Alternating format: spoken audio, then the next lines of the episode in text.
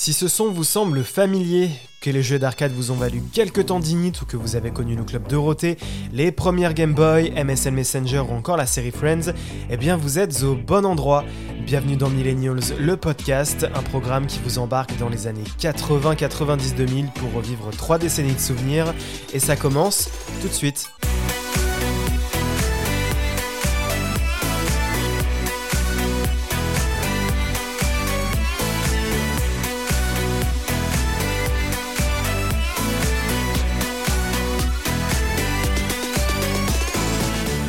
Bonjour à toutes et à tous, on est ravis de pouvoir vous proposer ce tout premier numéro. Alors il est temps de rallumer votre Tamagotchi, de rouvrir vos vieux albums photos et de remettre la main sur votre Nokia 3310 et vos posters de la Starac puisqu'on va revenir ensemble sur tout ce qui a marqué la fin du XXe siècle et le début des années 2000, comme les émissions cultes de l'époque, les phénomènes de société ou encore les technologies aujourd'hui disparues des radars. Mais comme il s'agit pour l'instant de nos débuts, on va commencer par le principal, à savoir se présenter. J'ai entraîné à mes côtés dans cette aventure un co-animateur de talent. J'ai nommé le grand, l'unique Arnaud. Bonjour Arnaud. Bonjour Alexis. Comment ça va? Très bien, merci. Et toi? Ça va super. Alors Arnaud, est-ce qu'on peut déjà dire aux auditeurs que tu es plus spécialisé dans les années 90. Oui, j'ai eu peur, j'ai cru que tu allais dire que tu es plus spécialisé dans les années 80. Euh, mais fin 80 et les années 90. 80 et 90. Allez, oh, je peux même me risquer à remonter un petit peu les années 80 euh, pour ceux qui veulent et euh, s'il y a des sujets intéressants à aborder. Est-ce qu'on donne ton thème de prédilection tout de suite ou pas? Ça dépend. tu penses à quoi? Bah, on va donner d'abord un indice, c'est quelque chose de très épicé. Je vois où on va. Bah, bah, quant à moi, vous l'avez entendu, hein, pas de spoilers, je m'appelle donc Alexis et je suis pour le coup beaucoup plus calé sur les années 2000. Euh, pour l'anecdote, bon, j'en suis pas spécialement fier, hein, mais euh, j'ai cassé euh, ma première disquette en 2001, donc à 9 ans. J'avais commencé dans l'énorme unité centrale de Windows, à l'époque c'était Windows Millennium et j'ai tiré comme un bourrin. Alors par contre, en parlant là, je me rends compte qu'on va peut-être vite mettre en place un lexique du millénial, puisqu'on a potentiellement des gens qui nous écoutent et qui n'ont pas connu l'usage des disquettes informatiques. C'est logique, hein, euh, finalement, les millennials, euh, ça regroupe des gens qui sont nés entre le début des années 80 et la fin des années 90. Donc si vous faites partie de ces petits jeunes qui n'ont pas connu les disquettes, ah, comment on pourrait vous résumer ça C'était une sorte de clé USB sur laquelle on pouvait stocker quoi Une grosse, clé, voilà, une grosse clé USB, 4 photos et une chanson. 4 photos et une chanson. Moi j'avais mis 4 photos et 6 documents, mais oui, une chanson. c'est selon. En tout cas, euh, on range le lexique du millénial pour l'instant. Avec ce numéro d'ouverture, on a voulu voir les choses en grand. Et on va traverser ensemble toute la décennie 90. Arnaud, si je te fais écouter ça, tu me réponds normalement très rapidement. Le Roi Lion. Exact. Et si je lance cette chanson, tu penses tout de suite à La petite sirène. Exactement. vous l'aurez compris, on va parler de Disney et surtout, euh, ouais, c'était assez facile, de la décennie euh, qu'on appelle euh, ou qu'on appelle peut-être mal d'ailleurs, on va le voir avec notre invité, le second âge d'or du studio dans les années 90 et ça démarre tout de suite.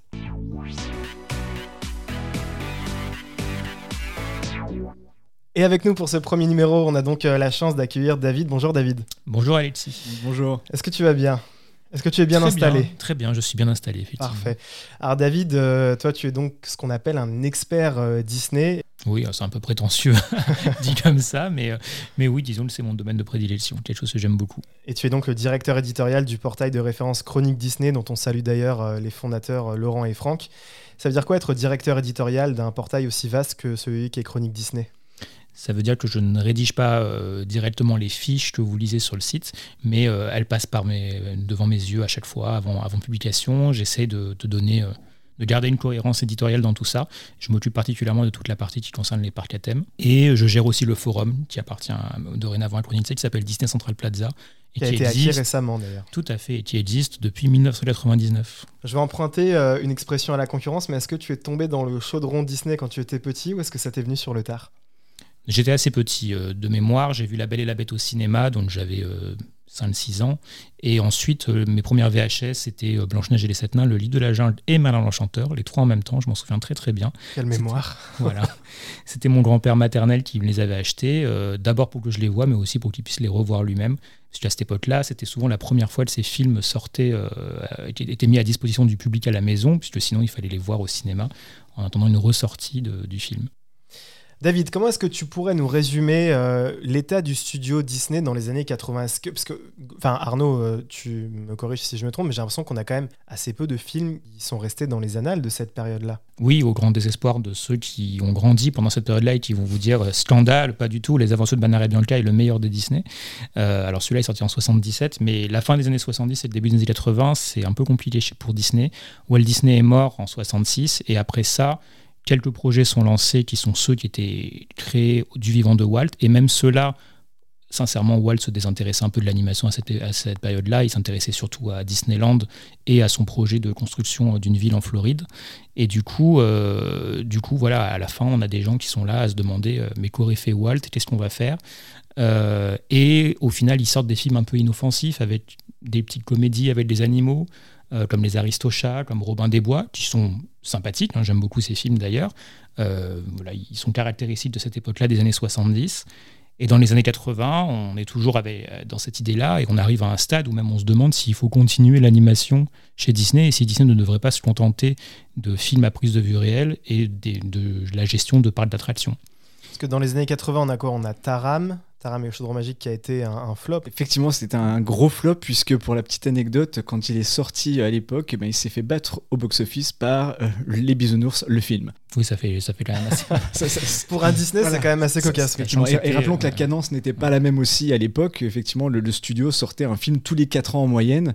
Donc, euh, ça laissait quand même une période de temps pendant laquelle, ben, finalement, les gens passaient à autre chose et ne pensaient plus vraiment à Disney. Surtout qu'il n'y avait pas encore toute cette dynamique de VHS euh, que les gens ont pu connaître un petit peu plus tard dans, dans les années 80. Est-ce que, à la manière de certaines choses qui sont vintage et qui sont revenues sur le devant de la scène, est-ce que les films des années 80 ont fait leur grand comeback populaire? Je pense quand même que c'est un certain initié. Ouais. Rod Cerruti, Taramel Chaudron Magique, Basile détective privé, ce ne sont pas les films que les, gens connaissent de, de prime abord, sauf s'ils ont grandi à cette époque-là, ou alors s'ils s'intéressent particulièrement à l'animation Disney.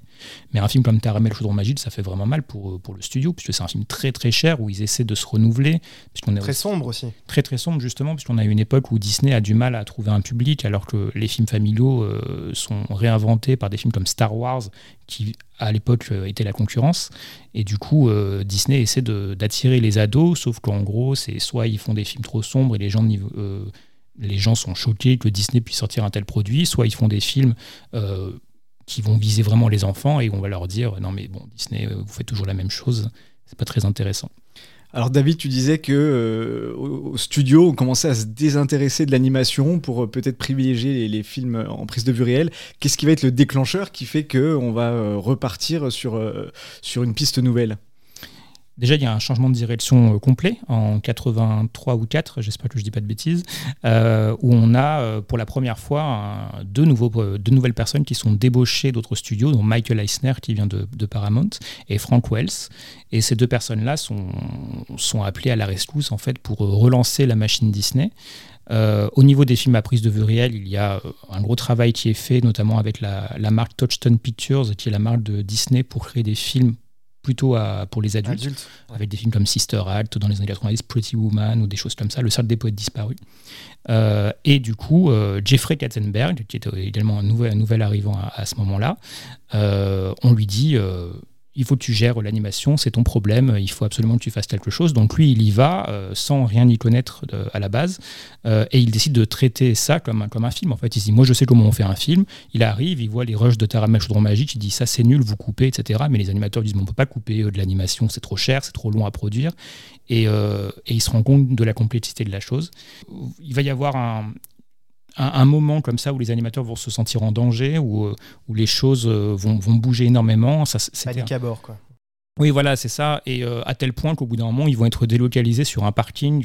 ils sont plus dans le sud d'animation historique. Et c'est là qu'ils vont commencer à faire un, à, faire un film qui, pour le coup, va vraiment très très bien marcher, qui va relancer la machine Disney. Il sort en 89, c'est La Petite Sirène. Et on, le, on, doit son succès essentiellement aussi à Howard Ashman et Alan Menken, qui sont un parolier. la musique. Euh, voilà, c'est ça. Howard, Ashman qui est parolier et Alan Menken qui est compositeur. Et ils viennent de Broadway. Et donc, du coup, ils vont insuffler cette énergie euh, de Broadway dans La Petite Sirène.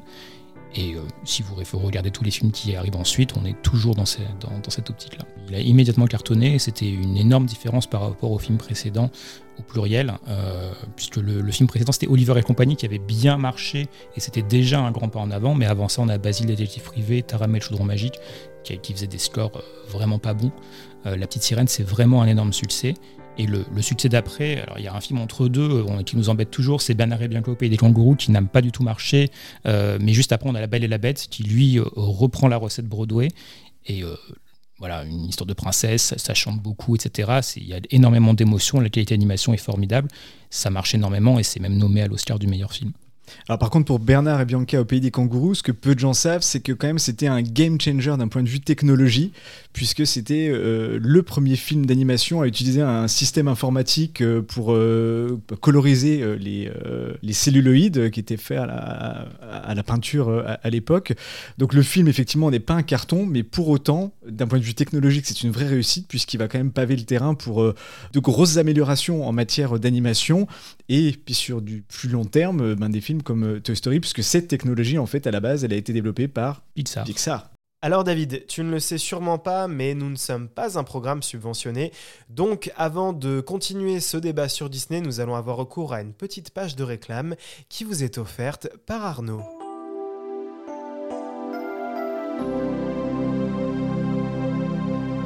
De quoi tu nous parles sur superbe euh, jingle quand même qui effectivement est un petit peu entre le jingle pub et le film érotique du dimanche soir sur M6 oui, qui parlera sûrement aux millennials aussi. Donc effectivement on le raccourcira pub des années 80. changera aussi. Mais en tout cas il est parfaitement dans le thème. Donc de quoi tu nous parles sur ce premier numéro? Alors pour cette première réclame, je vous emmène faire un tour du côté du petit déjeuner. Alors à votre avis avec quelle marque? Je dirais je sais pas Kellogg's perdu. Moi, je pense à Ricoré et sa fameuse chanson. L'ami du petit déjeuner. perdu, ce n'est pas l'ami Ricoré qui nous attend, mais une bouteille de lait qui suscite pas mal de questions de la part d'un petit garçon. Papa, c'est quoi cette bouteille de lait? Papa, c'est quoi cette bouteille de lait? Des questions qui vont rester sans réponse de la part d'un papa plongé dans son journal jusqu'à ce que le petit garçon pose la question qui dérange. Papa, comment on fait les bébés? Une question qui va sortir le père de son silence et déclencher une réaction, mais pas celle attendue. Eh bien, c'est tout nouveau, c'est une bouteille de lait longue conservation, UHT, elle conserve au lait tout son bon goût, et en plus, elle se revisse. L'essentiel est dans Lactel. Alors, un moment de vie en famille, un enfant malicieux et une question qui parle à tous les parents. Voici les ingrédients de la publicité Lactel qui annonce la sortie de sa bouteille longue conservation. Une publicité produite en 1990 par l'agence DDB Paris. Le format sera repris plusieurs fois au fil des années suivantes, avec des répliques dont certains se souviennent encore comme Elle est mignonne. Ou bien encore Qu'est-ce que c'est que ça note et pour d'autres, c'est surtout la parodie des nuls qui est restée en mémoire. Une version qui met en scène Dominique Farrugia dans le rôle du petit garçon et Alain Chabat dans le rôle du papa. Alors le principe est le même, sauf qu'on commence par la question qui dérange. Papa, comment on fait les bébés eux? Pour passer ensuite à la question de la pub originale, Lactel. Papa, c'est quoi cette bouteille de lait? Et finir avec la réponse qui dérange. Ça c'est ta mère. Ça c'est ma bite. Et voilà comment on fait les enfants. C'est pas compliqué. Suffit de demander. Ce qui est bien, c'est que même sans avoir l'image, le son se suffit à lui-même. C'est presque de l'ASMR. Exactement, oui. De l'ASMR pour adultes. Bref, les nuls dans toute leur splendeur, mais une parodie qui confirme le succès de la pub originale, car comme le disait Céline Dion, qu'on pourrait essayer de traduire du coup par un s'ils se permettent de faire ça, c'est que vous avez sûrement fait quelque chose de marquant.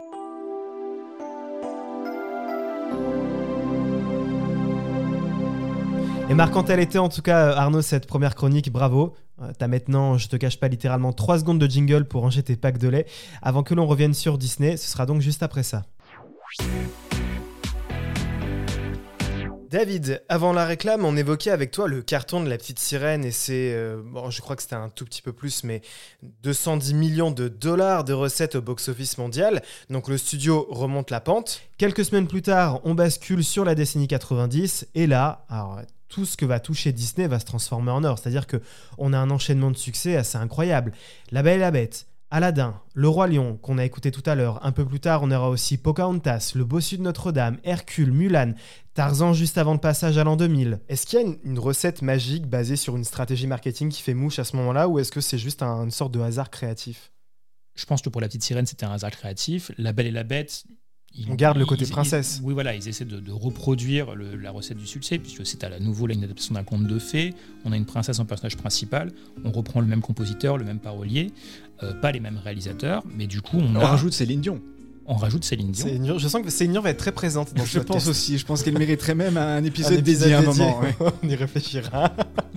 Euh, D'ailleurs, c'est la chanson de Céline Dion, pour le coup, c'était euh, la première fois que Disney sortait un clip euh, vidéo musical. C'est aussi la chose de typique de la fin des années 80, début des années 90. qui est devenu, c'est vrai, une Clairement. habitude pendant presque 10 ans après. C'est ça, voilà. Après chaque film, Disney va être soutenu par un clip. On a Elton John à son piano qui fait son clip. On a, On etc. a Patrick Fury aussi, c'est pas la même ambiance. Tout à mais- fait. Voilà. Effectivement, on a la musique qui vient soutenir le film au- en dehors des salles de cinéma, mais après, effectivement, il y a tous les produits dérivés, les jeux vidéo, les jouets, etc., qui prennent des proportions euh, phénoménales dans les années 90. Exactement. Et les parcs d'attraction aussi, du coup. Euh, D'autant plus que pour le coup, ça commence à nous parler aussi, puisqu'on a Disneyland Paris qui ouvre en 92, donc au bon moment euh, pour, euh, pour soutenir aussi La Belle et la Bête, Aladdin et Le Roi Lion qui sortent ensuite. Et euh, donc voilà, il y a vraiment toute une synergie qui se met en place, et c'est le moment aussi où Disney se convainc qu'effectivement, même si la majorité de leurs revenus ne provient pas essentiellement des films d'animation, c'est la base de tout qui permet ensuite de faire fonctionner la machine entière. Et, euh, et voilà, et donc du coup, avec un film comme La Belle et la Bête, euh, ils reprennent à nouveau Howard Ashman, le parolier, hein, qui avait fait la, la Petite Sirène, avec Alan Menken, le compositeur. Beaucoup de fois je les cite, mais ils sont vraiment très très importants euh, dans, dans cette période. Plus peut-être que les réalisateurs ou que les scénaristes sur des, sur des films comme ça. Bien entendu, on peut citer Glenn Keane, qui est un animateur euh, de renom des studios Disney et qui a animé notamment La Bête lors de sa transformation en prince et qui a animé des personnages comme euh, Ariel, comme Pocahontas, etc. Donc euh, voilà, ce sont les, toutes ces personnes-là qui font la recette du succès. Et à ce moment-là, les animateurs deviennent des stars. En fait, euh, jusqu'à présent, c'était des personnes qui n'étaient pas très très bien payées, qui travaillaient sur leur parking. Voilà, alors que là, non, pas du tout. On va créer un studio d'animation flambant neuf avec un- le grand chapeau euh, de Mickey apprenti sorcier qu'on inaugure pour commencer à travailler sur le Bossie Notre-Dame, euh, donc euh, en Californie. Et, et là, on a, on a vraiment l'animation qui prend une place de choix euh, parmi les activités de, de l'entreprise Disney. Et les studios se multiplient aussi, puisqu'il y en a un autre qui ouvre en Floride, mais également un petit peu plus tard en France, à. Montreuil. À Montreuil, c'est ça, ouais. Effectivement. Avec des, au départ, c'était un- de l'animation euh, télé, pour la télévision qui, qui a commencé à être fait à Montreuil, notamment des choses comme la bande à Picsou, la bande à Dingo, des séries télé. C'est aussi quelque chose qui a été lancé à la fin des années 80. Et ensuite, les animateurs français font suffisamment leurs preuves pour qu'ils puissent proposer des, des films comme Dingo et Max et également ensuite participer aux grands classiques Disney comme Le Bossu de Notre-Dame ou comme Tarzan, Tarzan. qui sont des films qui sont faits en grande partie en France. C'est bien que tu parles du bossu parce que j'ai l'impression qu'avec euh, Pocahontas, il fait partie des films plus adultes. Je pense qu'il y a eu une prise de conscience, notamment avec La Belle et la Bête, qui est nommée à l'Oscar du meilleur film tout court. C'est la première fois qu'un film d'animation a droit à cet honneur-là. Et je où crois que c'est la, troisième fois, je crois, et corrige-moi si je me trompe, que les studios Disney ont un film nominé euh, en meilleur film. Je crois que les précédents, c'était Mary Poppins et Le sac des poètes disparus, il me semble. Voilà, à- vérifier, À- à pour- vérifier, voilà. à vérifier. Euh, mais effectivement, ça, ça reste, euh, ça reste très très rare. Et du coup, on a cette fois-ci euh, l'animation qui est considérée euh, par, les pères d'Hollywood comme quelque chose De noble. de, voilà, de noble. Et donc, du coup, on ne s'adresse plus qu'aux enfants. C'était une erreur qu'ils avaient fait dans les années 70 et au début des années 80, et que Walt Disney ne faisait pas, puisque pour le coup, lui, quand il faisait ses films, il, euh, il parlait à tout le monde. C'était vraiment son but. Quand vous prenez quelque chose comme Fantasia, à aucun moment vous vous dites c'est un film pour enfants. C'est clairement un film qui, qui, qui vise tous les publics. Et pourquoi est-ce qu'on a l'impression qu'aujourd'hui Disney en fait peut-être un peu moins justement de, des films un peu plus axés, un peu plus orientés adultes D'animation, hein, j'entends? C'est peut-être les années 2000 qui leur ont fait peur, puisque dans les années 2000, ils ont poussé le curseur progressivement de plus en plus loin, Ouais. avec un film comme Atlantique, l'Empire perdu notamment, qui... euh, c'était leur slogan même pendant la production, c'est moins de chansons, plus d'explosions. Donc Plus d'action. euh. Voilà, c'est ça. Et du coup, euh, ils se sont peut-être un peu calmés euh, à- pour revenir sur des recettes euh, classiques. Je pense aussi que la concurrence a joué. C'est-à-dire qu'en fait, les films de la concurrence étaient essentiellement des films avec des ouais, animaux, etc. ouais. Donc voilà, donc tout ça fait qu'aujourd'hui, ils sont peut-être un peu plus frileux. Mais après, moi, j'ai l'impression que c'est tout Hollywood qui est plus frileux. Si je prends un film qui n'a C'est rien. vrai. Voilà, si vous prenez Jurassic Park et que vous le comparez à Jurassic World, je trouve quand même que Jurassic Park était quand même beaucoup plus péchu, beaucoup plus euh, effrayant, euh, et, et il prenait pas les enfants par la main. quoi. C'est-à-dire, on allait le voir, on se cachait un peu. Jurassic World, euh, ça fait un petit peu peur quand même, attention, quand on est petit, mais c'est pas non plus euh, la même chose. Ouais, c'est c'est vrai, c'est tout à fait vrai. David, tu nous parleras des années euh, 2000 dans quelques instants, mais avant ça, nouveau jeu Oh oui, euh, un jeu. dans, dans Millennials, le podcast. Euh, Est-ce que vous savez, Arnaud et David, ce que c'est que le 8-bit Normalement, si vous avez grandi dans les années 80-90, vous savez ce que c'est. Le- ah, le 8 bit. Oui, oui. 8-bit, ouais. Enfin, je pense savoir. En tout cas, Ouais. c'est, c'est- c'est les, ce sont les mélodies qu'on entend dans les jeux vidéo. Comme la euh, Game Boy. Voilà, comme la Game C'est Boy. ça, exactement. Ouais, le 8-bit, c'est une musique très synthétisée qui a été créée par un ordinateur ou par une puce audio, qu'on appelle aussi chip en anglais, euh, qu'on a d'abord entendu sur les bornes d'arcade, puis qui s'est popularisé sur les consoles stars de notre enfance. Bon, on peut citer la Super Nintendo, la Game Boy, la Mega Drive, etc. Il est donc l'heure de se replonger dans ces souvenirs tout de suite grâce au Chip Tune Blind Test.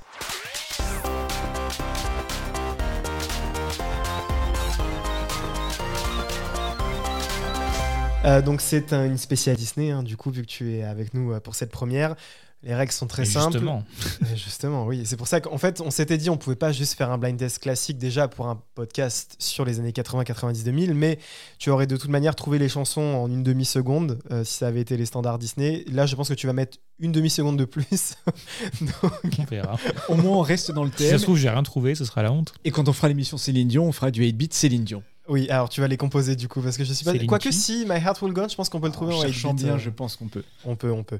Euh, bon, alors pour se mettre euh, en jambe, premier extrait, c'est plutôt simple.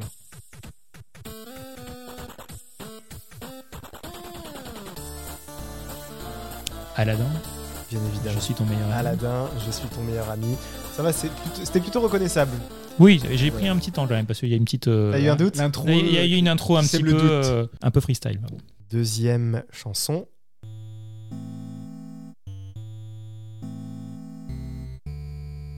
Plus dur. Mais vous allez vite trouver après.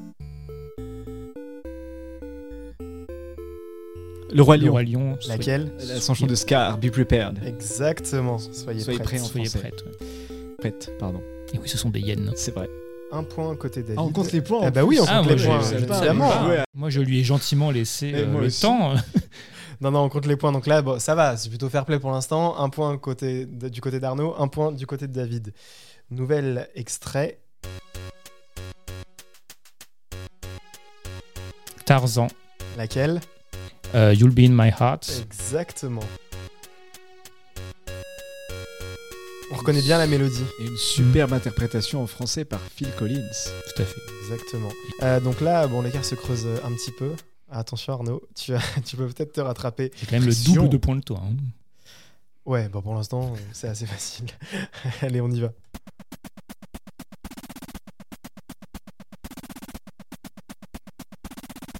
Pareil, ça va venir très vite.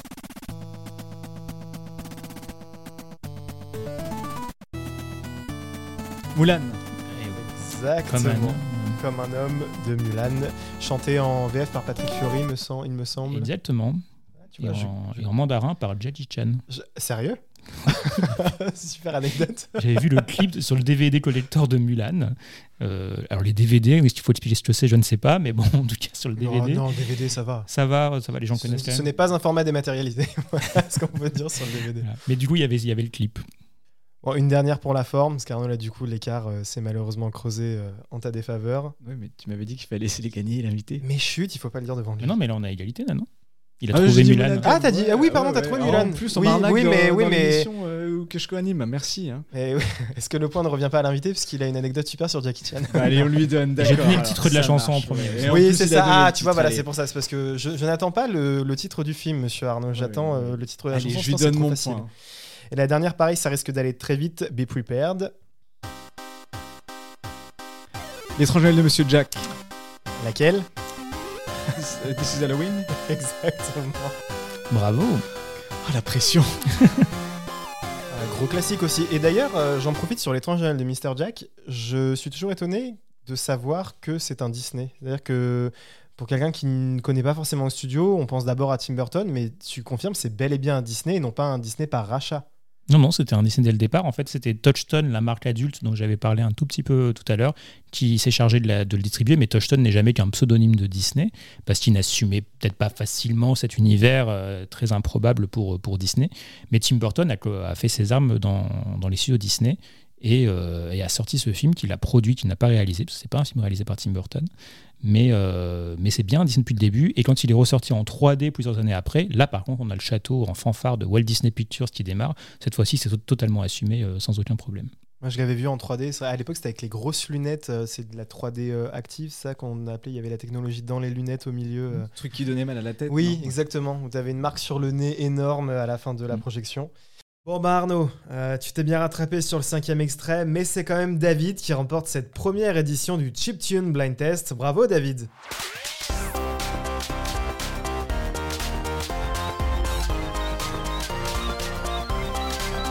T'as été beau joueur d'ailleurs sur le dernier morceau, non?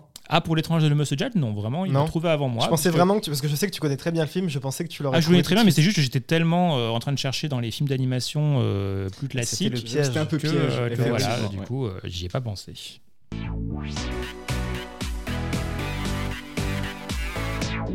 On va aborder donc le virage des années 2000. Euh, là, la donne change un petit peu euh, pour Disney. Est-ce que c'est le passage 2D 3D Est-ce que c'est l'essor technologique qu'on a connu à ce moment-là?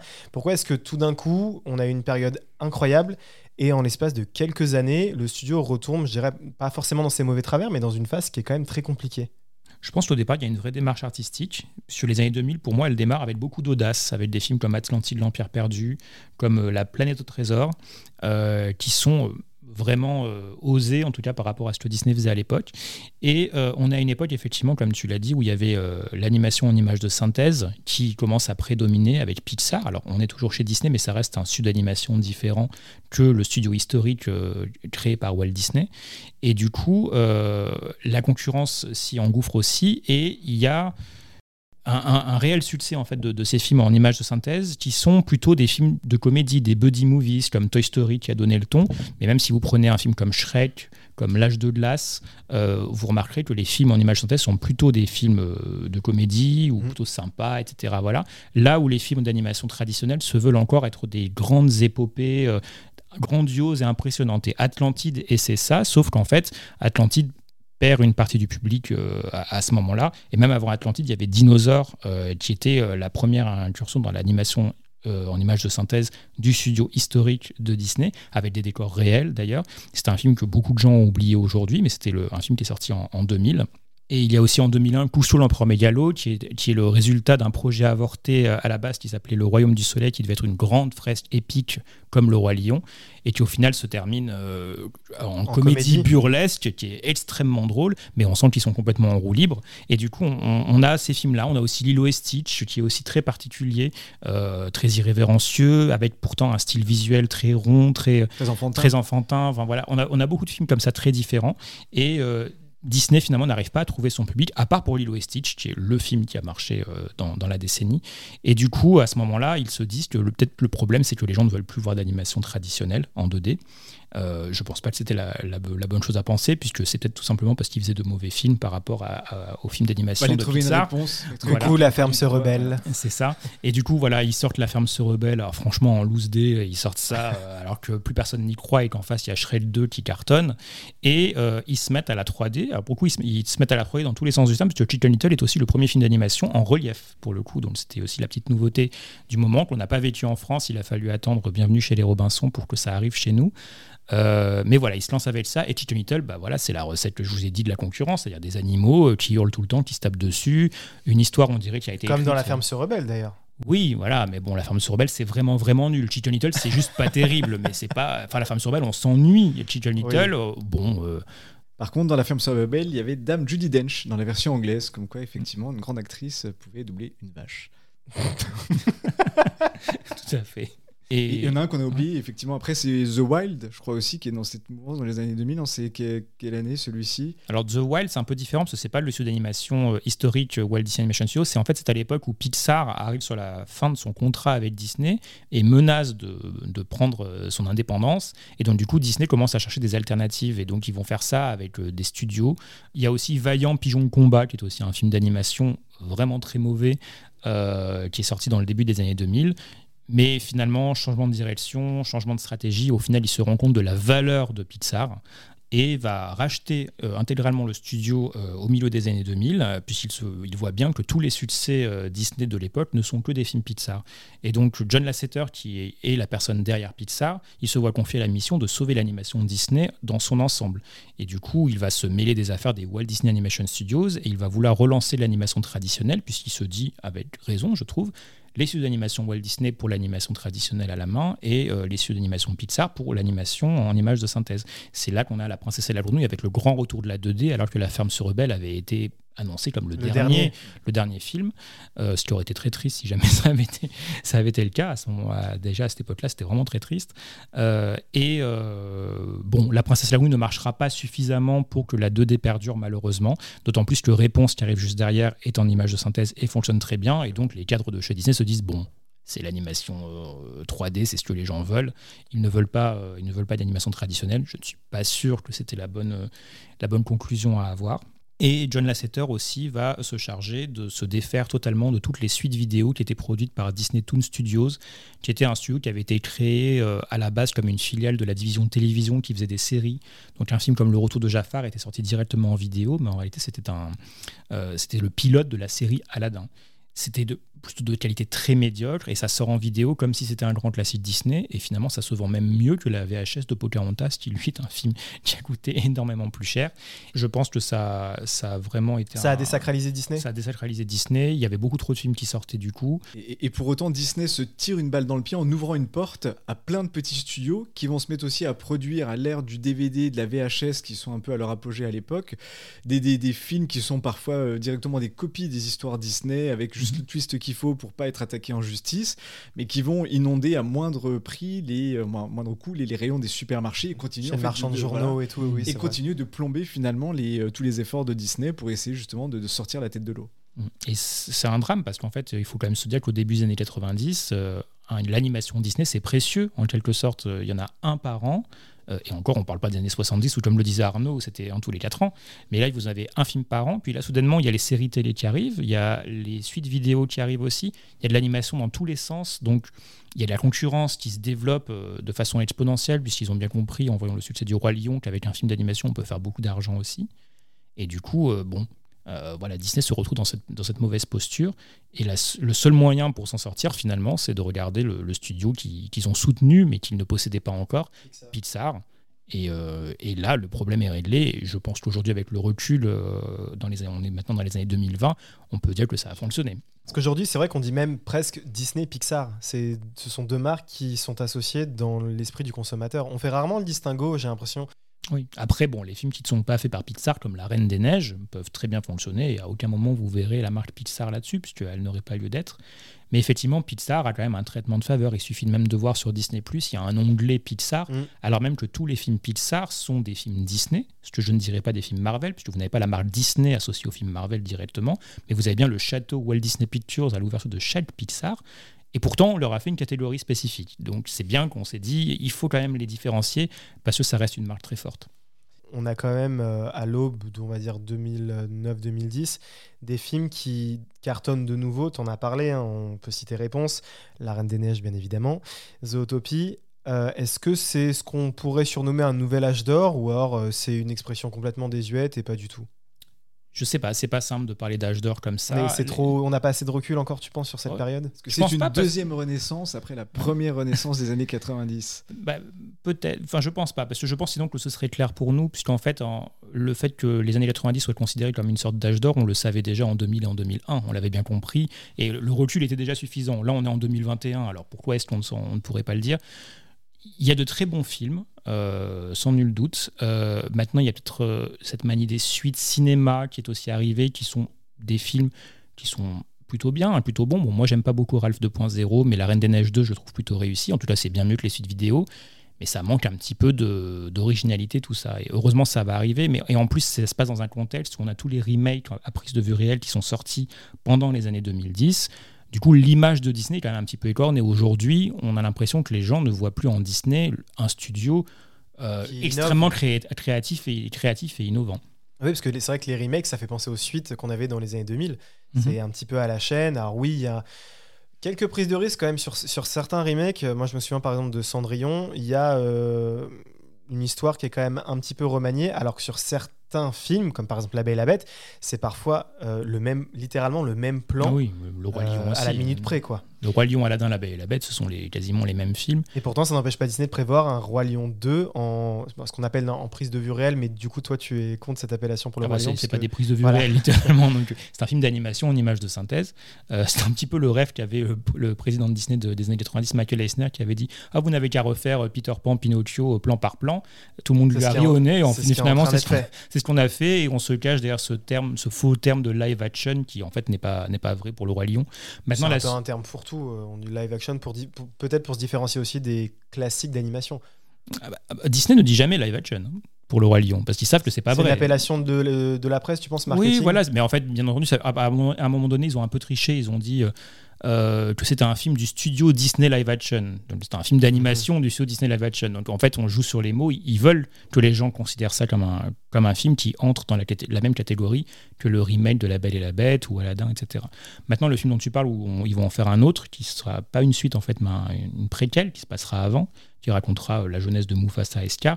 Je pense Là, que ce c'est sera... quelque chose de tout nouveau, du coup. Oui, voilà, du coup, c'est plus intéressant. C'est comme il va y avoir aussi un Aladdin 2, qui ne sera pas un remake du retour de Jafar, en tout cas, on l'espère. Mais du coup, au moins, on ne sait pas ce qui va se passer dans ce film. Et, et par exemple, on a aussi un bon exemple qui était Maléfique, le pouvoir du mal, la suite de Maléfique. Le premier Maléfique avait déjà un parti pris particulier, mais c'était quand même beaucoup l'histoire de la Belle au bois dormant.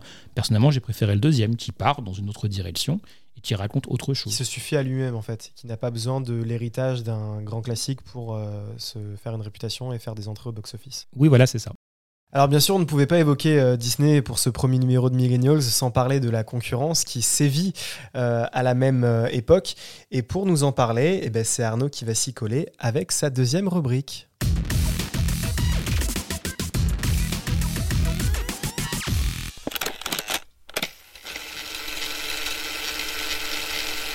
De quoi on parle Arnaud sur cette phase B? Alors euh, que la fête bat son plein du côté des studios Disney et atteint un point culminant avec la sortie du Roi Lion en 1994, la concurrence rôde et s'apprête à attaquer car elle aussi veut sa part du gâteau. Mais moi j'en veux du dessert Merci Zezette. Ainsi, en octobre de cette même année, un nouveau studio apparaît dans le paysage hollywoodien, DreamWorks SKG. Alors cet acronyme a son importance car il s'agit des initiales des trois fondateurs du studio et non des moindres. Spielberg, qu'on ne présente plus, Katzenberg, qui vient de quitter Disney suite à une guerre d'ego qui l'empêche d'accéder au poste de numéro 2, et Geffen, de son prénom euh, David, David, agent de star et producteur de musique qui a distribué des artistes aussi divers que variés tels que John Lennon, Cher, Elton John, Aerosmith ou bien encore Nirvana. Alors concernant Spielberg, rappelons qu'il n'en est pas à son coup d'essai en matière d'animation puisqu'il a déjà produit Fievel et le Nouveau Monde en 86, puis Fievel au Far West en 91 et surtout Qui veut la peau de Roger Rabbit en collaboration avec Disney en 1988. Mais revenons-en à DreamWorks, il faudra attendre 1998 pour découvrir les premières productions animées du studio, avec tout d'abord Fourmise, un film en images de synthèse retraçant les aventures de Z, une fourmi ouvrière qui va se retrouver héros malgré lui en voulant séduire la princesse de la colonie. Si la qualité technique est au rendez-vous, soutenue par un casting de voix prestigieux avec Woody Allen, Sharon Stone et Sylvester Stallone pour la VO, le public n'adhère pas et se tourne vers Mille et une pattes des studios Pixar qui sort quelques mois plus tard.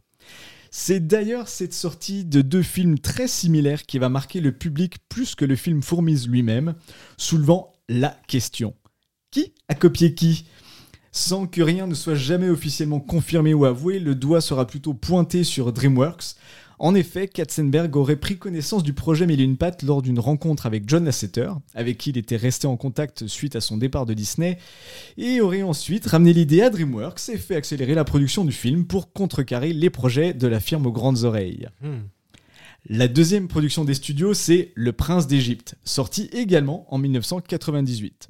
Pour ce premier film d'animation traditionnel en 2D, DreamWorks frappe fort et n'hésite pas à prendre des risques. Exit les contes de fées qui ont fait le succès de Disney depuis des décennies, le studio choisit d'adapter une histoire de la Bible, celle de Moïse. Autant dire que le sujet est délicat, la religion faisant rarement l'unanimité. Pour se blinder, DreamWorks consulte près de 600 experts en religion afin d'obtenir un scénario fidèle au texte et respectueux de son essence. Ces efforts n'empêcheront pas le film de faire débat. Certains y voient en effet une forme de catéchisme historiquement absurde, ou d'être carrément censuré dans certains pays comme les Maldives, la Malaisie et, ironie du sort, l'Égypte, où les autorités religieuses feront valoir que les prophètes islamiques, y compris Moïse, ne peuvent être représentés visuellement. Du côté de l'animation, la nature du sujet appelle un traitement artistique plutôt réaliste que fantaisiste, ce qui donne lieu à des scènes parfois très sombres.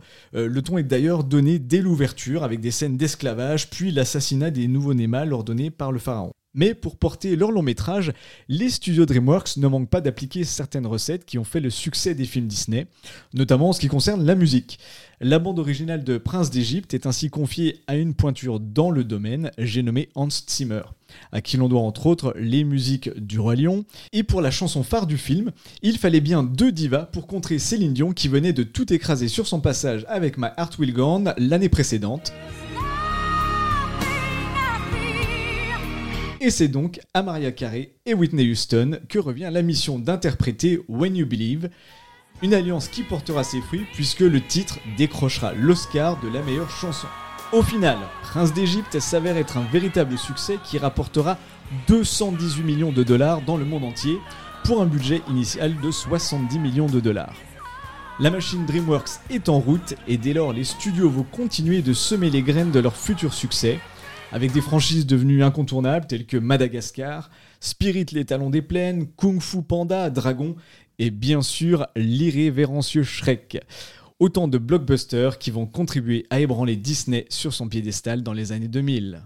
Assez fou, hein, David, le succès comme ça presque immédiat de DreamWorks euh, sur euh, notamment Le Prince d'Égypte. C'était pas un sujet facile. Oui, c'est clair. Personnellement, c'est un des films que j'apprécie énormément, euh, justement parce que pour ce parti pris très adulte. On parlait oui, de films adultes chez Disney, c'est typiquement le cas pour cette production DreamWorks. Oui, c'est ça. Et pour moi, c'est un petit peu un film qui, qui suit les traces d'un film comme Le Bossu Notre-Dame, qui était produit par Katzenberg, du coup, quand il était chez Disney. Il y a donc un sens derrière tout ça. Euh, euh, et d'ailleurs, tiens, David, une petite question pour toi. On dit souvent que euh, Disney n'a pas le sens de l'autodérision, que c'est un studio qui se prend très au sérieux, à l'inverse, justement, de DreamWorks qui sort donc Shrek, qui est une énorme parodie, une énorme farce de contes de fées. C'était déjà le cas un peu avec Disney, quand même, parce qu'on avait eu Hercule qui se moquait gentiment du star system hollywoodien. Oui, tout à fait, puisque dans le film Hercule, on a une des parodies des Disney Store avec les Hercule Store, etc., et le merchandising, la folie du merchandising. Euh, Disney fait pas mal dans la comédie aussi en 2001 avec Couche l'empereur mégalo, qui sort en même temps que Shrek. Euh, après, DreamWorks ne fait pas d'autodérision, ils font de la dérision de l'autre pour le coup, puisqu'ils se moquent de Disney et pas d'eux-mêmes. Donc, euh, on sent que voilà, on, ça gratte un petit peu quoi, des deux côtés. Voilà, gratter des deux côtés. Oui, voilà, c'est ça. Katzenberg a mal digéré son départ de chez Disney et il a envie de leur mettre des bâtons dans les roues. Et comme l'a dit Arnaud, avec le cas de Fourmis et Mille et une pattes, c'est évident. Et les meilleurs ennemis. C'est pas les deux seuls films justement à avoir eu euh, plein de similitudes et d'ailleurs on vous invite à venir en découvrir d'autres que pour lesquels vous n'avez pas forcément fait le rapprochement eh bien, sur nos médias sociaux, notamment sur notre compte Instagram.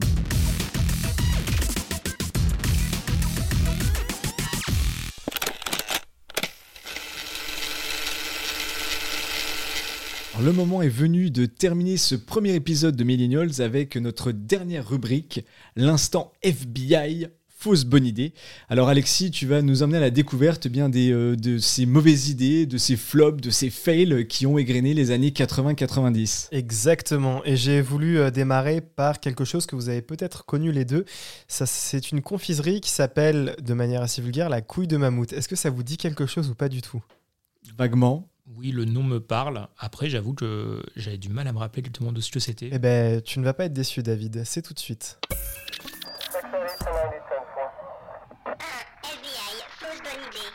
C'est de la merde C'est de la merde, c'est de la merde, c'est tout. Ce jingle est définitivement très distingué. Avec un bel hommage à Jean-Pierre Coff. Bel hommage à Jean-Pierre Coff, et puis euh, avec aussi à la fin un petit clin d'œil à Camelot. Bon, et avec tout ça, du coup, la couille de mammouth, qu'est-ce que c'est? Eh bien, en résumé, c'est un peu la confiserie star des cours de récré pour tout élève issu de la génération Y.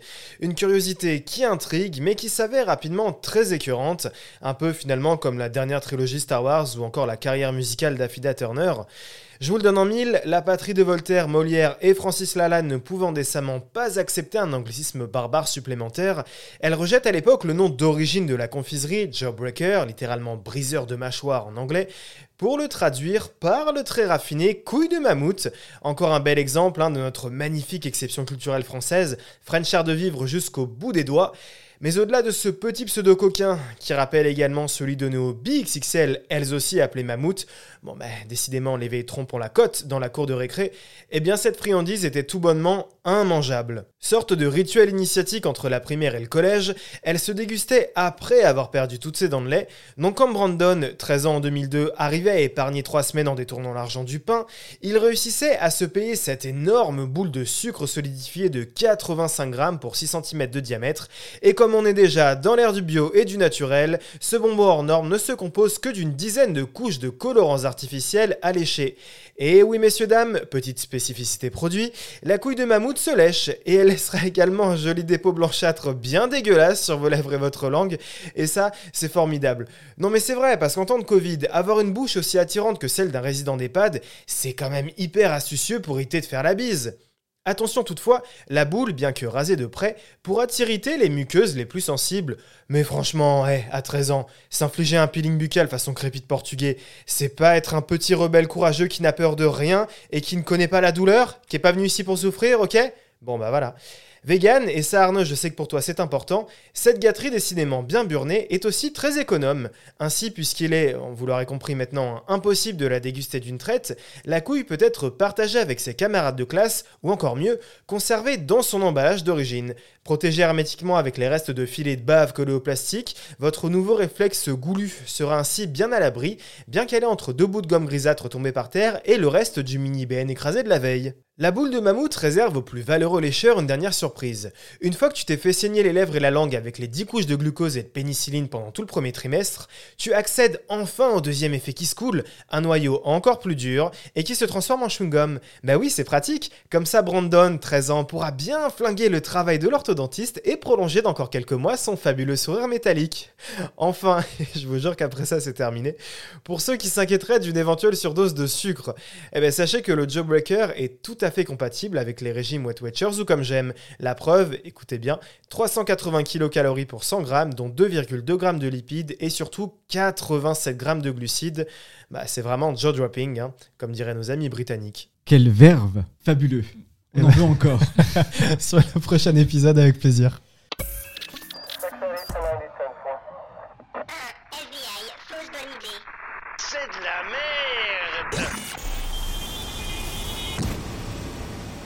C'est de la merde, c'est de la merde, c'est tout.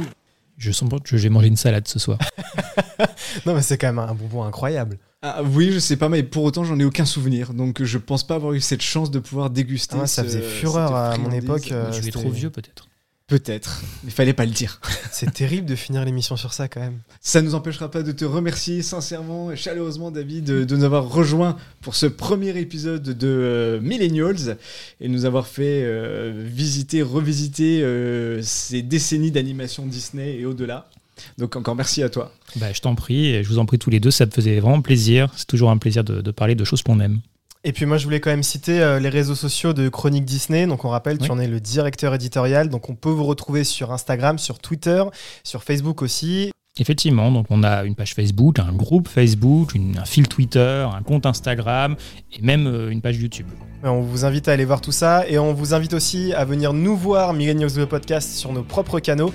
On est présent sur Instagram et sur Facebook et on vous dit à très bientôt pour un nouveau numéro. Sur le prochain, on parlera musique. Ciao ciao À bientôt.